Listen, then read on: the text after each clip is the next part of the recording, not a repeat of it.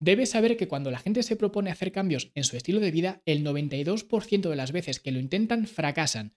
Esto significa que si tú quieres mejorar tu forma física, si quieres optimizar tu estilo de vida, quizás apuntándote a un gimnasio, quizás saliendo a correr, quizás simplemente saliendo más a caminar, lo más probable es que acabes tirando la toalla. La pregunta es, ¿por qué ocurre esto? ¿Será mi falta de fuerza de voluntad? ¿Será la escasez de motivación? Bueno, pues parece que hay una respuesta además bastante más sencilla y además una respuesta que la ciencia parece respaldar. ¿Quieres saber cuál es esta explicación tan sencilla y sobre todo, ¿quieres saber cómo acabar en el otro 8% de la gente que sí que consigue implementar nuevos cambios en su estilo de vida? Bueno, pues vamos a verlo.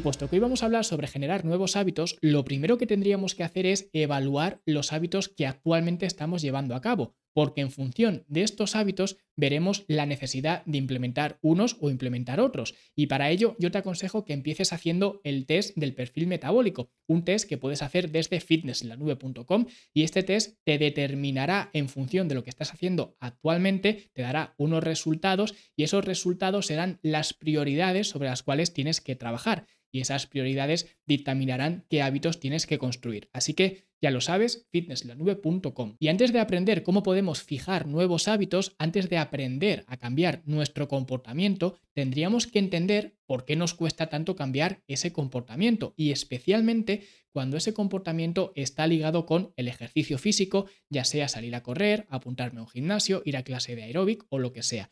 Y es que a nivel evolutivo tiene sentido tener cierta inclinación, cierta tendencia hacia un estilo de vida más eh, sedentario. De hecho, Daniel Lieberman, un experto en biología evolutiva, escribió un artículo en 2015 donde exponía es normal y natural ser perezosos. Intuyo que los cazadores recolectores de Kalahari o del Amazonas son exactamente iguales que los americanos del siglo XXI y evitan instintivamente cualquier desgaste innecesario. Aunque un pequeño porcentaje de la población usan el ejercicio físico como medicina, la mayoría de la gente se comportan justo como hacían nuestros ancestros ejercitándose solamente cuando es necesario o cuando es divertido. Y en este artículo, Lieberman también explica cómo el instinto natural de preservar la energía tiene tanto sentido, porque de hecho nuestros ancestros, nuestros antepasados, no tenían la comida garantizada, es decir, no siempre podían comer, de tal forma que intentaban preservar la máxima energía que pudieran porque no sabían cuándo podían reemplazar esa energía. Y si nos fijamos, este comportamiento es exactamente igual que en cualquier animal. De hecho, si observáis el comportamiento, por ejemplo, de los perros callejeros, que cada vez hay menos perros callejeros, especialmente en las ciudades, aunque creo que en Sudamérica hay un problema además bastante grave con esto, pero en cualquier caso, por ejemplo, por aquí cerca veo eh, pues algunos perros eh, callejeros que no se dejan coger y tengo pues relativamente bastante experiencia con, con, perros de este estilo, trabajo bastante con perros, y estos perros, por ejemplo, nunca los vais a ver corriendo de un lado para otro o persiguiendo palos o persiguiendo ciclistas o saliendo detrás de la gente corriendo, no los vais a ver así. Los vais a ver normalmente tumbados, echados, caminando, relajados, tranquilamente. Y esto es por una razón. Y luego, por otro lado, cuando sales tú con tu perrito de raza, tu perrito consentido y humanizado, lo vas a ver que se vuelve loco. Le ladra a todas las cosas, persigue los palos, las pelotas, sale detrás de los ciclistas, se pelea con otros perros. Esto no lo vais a ver en ningún perro callejero. Sencillamente porque los perros callejeros intentan preservar la máxima energía posible. De esta forma evitan el confrontamiento, no los vas a ver que se acerquen a ti con intención de atacarte, a no ser que sea una manada de perros o lo que sea, pero lo normal es que si es un perro solo, va a huir, se va a ir, no va a querer confrontarte, no va a querer enfrentarte, sencillamente porque sabe que eso requiere un gasto energético que no sabe cuándo va a reponer. Y es lo mismo que nos ocurría hace muchísimos años cuando no sabíamos si el esfuerzo que íbamos a hacer iba a poder ser reemplazado con energía nueva que pudiéramos introducir en el cuerpo. Por tanto, estos instintos han seguido con nosotros durante todos estos años. Lo que ha cambiado no han sido los instintos, ha sido el entorno. Ahora es un entorno mucho más cómodo y ahora tenemos al menos la garantía de que nos vamos a sentar a la mesa, nos vamos a sentar a comer, vamos a cenar y vamos a tener recursos al menos para sobrevivir y al menos en el mundo desarrollado. Esto significa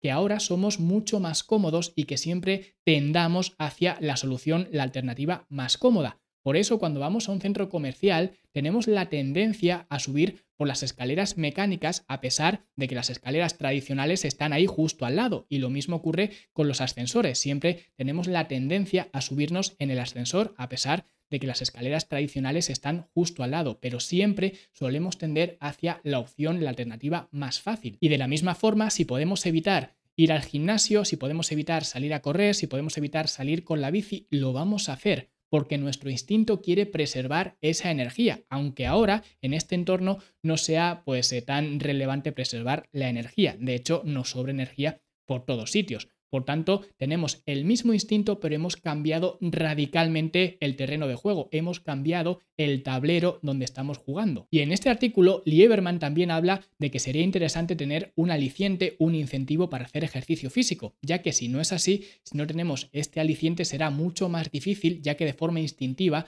siempre solemos tender hacia la opción más cómoda, es decir, hacia no hacer ejercicio físico en busca de preservar la máxima energía posible. Y yo siempre pongo el mismo incentivo, el mismo aliciente. Y el aliciente es que dentro de unos años no tengas que depender de un extraño para levantarte de la taza del váter. Me parece que no hay mayor aliciente que este porque al final el ejercicio físico es una forma de alargar tu vida útil y de darte más independencia. Porque siempre digo lo mismo, al final no puedes pretender que dentro de unos años sigas haciendo lo mismo que haces ahora si no haces nada para que lo puedas seguir haciendo. Al final tienes que esforzarte en ello y si quieres una vida más independiente, si quieres una vida digamos, más longeva o al menos que el tiempo que vivas lo vivas mejor, el ejercicio es la mejor medicina para ello. Pero en cualquier caso, ¿cómo podemos evitar todo esto? ¿Cómo podemos evitar esa tentación, ese instinto de preservar nuestra energía, de quedarnos tumbados en el sofá? ¿Y cómo podemos crear nuevos hábitos que estén orientados principalmente al tema del ejercicio físico?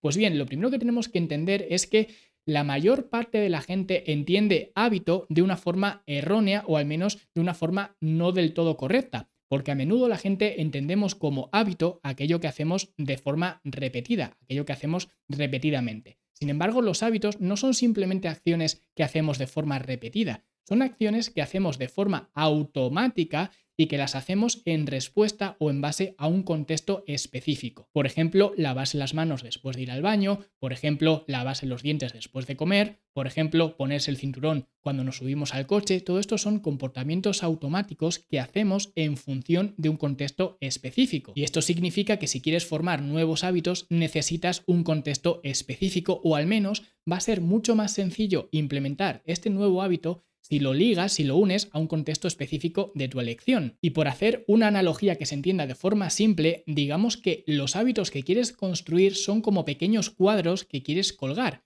Y para colgar un cuadro tú necesitas una pared, necesitas una estructura que sea sólida, que esté bien asentada y ahí es donde vas a colgar el cuadro. No puedes colgar un cuadro en el aire, necesitas algo que lo pueda sostener. Pues bien, el hábito nuevo que quieres implementar es este cuadro y el contexto donde quieres fijar ese hábito es la pared. Por tanto, lo primero que tienes que hacer cuando quieras fijar un nuevo hábito o empezar a tener estos comportamientos automatizados con ciertas acciones, tienes que preguntarte dónde lo puedo ligar, con qué puedo ligar este nuevo hábito. Y por esta razón, entre otras cosas, soy tan insistente con el tema de la rutina, de la estructura, de la organización. De hecho, en la academia la primera fase es una fase de estructura, para crear esta estructura, para crear estas paredes en las cuales puedas colgar nuevos hábitos, porque si no tienes esta estructura, si no tienes esta organización, si no tienes esta rutina, va a ser muy difícil, de hecho va a ser prácticamente imposible que puedas fijar nuevos hábitos si no los unes a nada. Por eso lo primero es crear esta estructura. Por eso insisto tanto, por ejemplo, con la regularidad en las comidas, es decir, hacer las comidas a las mismas horas, regularidad en los horarios, regularidad en los horarios del sueño, porque todos estos horarios, cuando hacemos algo de forma repetitiva,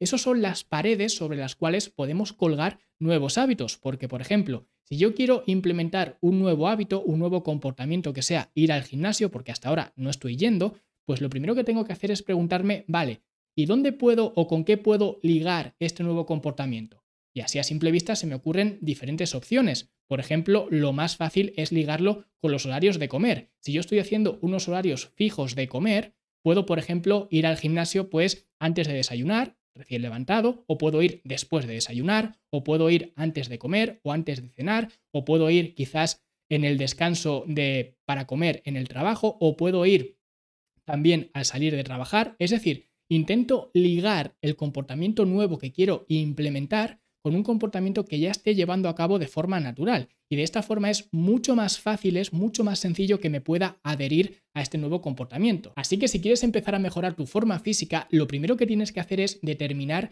qué hábitos tienes que implementar. Y para ello te vuelvo a extender la invitación de hacer el test del perfil metabólico en fitnesslanube.com porque ahí en función de tus resultados tendrás una serie de prioridades y una serie de hábitos que tendrás que implementar. Y una vez que determines cuáles son estos hábitos, lo que tienes que hacer es intentar fijar estos hábitos a otras acciones, a otros comportamientos que ya estés llevando a cabo de forma automática en tu día a día. Y de esta forma será mucho más fácil colgar ese cuadro en esa pared sólida, esa pared ya asentada que suponen otros hábitos que ya estás haciendo actualmente de forma automática. Y lo bonito de esto es que con el tiempo ese nuevo cuadro que estás colgando en una pared se convierte a su vez en una pared sobre la cual colgar lo que sea. Por ejemplo, imagina este ejemplo que he puesto de apuntarme a un gimnasio. Al principio, apuntarme a un gimnasio es complicado y por eso intento ligarlo a otro comportamiento que me sea mucho más sencillo. Sin embargo, con el paso del tiempo, va a ocurrir lo contrario. El gimnasio va a ser la pared sobre la cual poder colgar nuevos comportamientos. Por ejemplo, imagina que me quiero sacar el carnet de conducir y quiero ir a la autoescuela.